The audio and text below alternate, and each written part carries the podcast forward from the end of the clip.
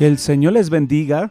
Les saluda su amigo, su servidor, el pastor Cristian Chicaiza, y en este día quiero compartirles el episodio número 32 que lleva por título El equipo sostiene al sueño. Proverbios 16:15 en la nueva traducción viviente dice, Cuando el rey sonríe hay vida, su favor refresca como lluvia de primavera. Es un error centrar toda nuestra atención solo en el sueño o metas que tengamos y dejemos de concentrarnos en nuestro equipo. La verdad es que si formas el equipo correcto, el sueño casi se cuida y cumple solo. Si quieres alcanzar tu sueño, y digo, de veras, lo deseas, y no solo imaginando cómo sería, tendrás que edificar a tu equipo. Y mientras lo hagas, siempre verifica que tus motivos sean los correctos. ¿Sabes que hay gente que forma un equipo solo para sacar provecho y ventaja de ellos?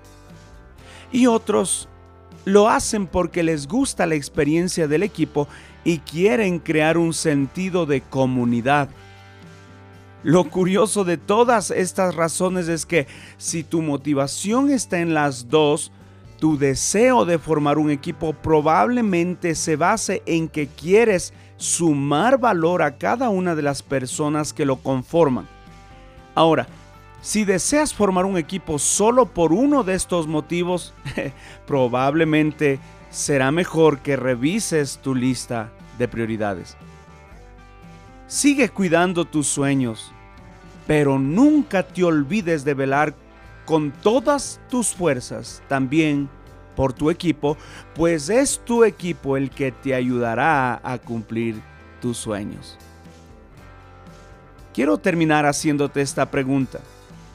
¿Cuáles son los motivos que te llevan a formar y edificar a tu equipo? Sin duda, la respuesta a esta inquietud te va a dar una dirección de cuál es tu verdadero motivo para estar trabajando con la gente que te rodea. Qué bendición ha sido para mí poderlos acompañar en esta nueva edición, en este nuevo episodio y por supuesto será un gusto podernos encontrar próximamente. Antes de terminar, quisiera invitarte, no dejes de visitar nuestras redes sociales, visítanos como Pastor Cristian Chicaiza y allí vas a encontrar un sinnúmero de recursos que seguirán sumando y bendiciendo en tu vida, en tu desarrollo personal y en tu liderazgo.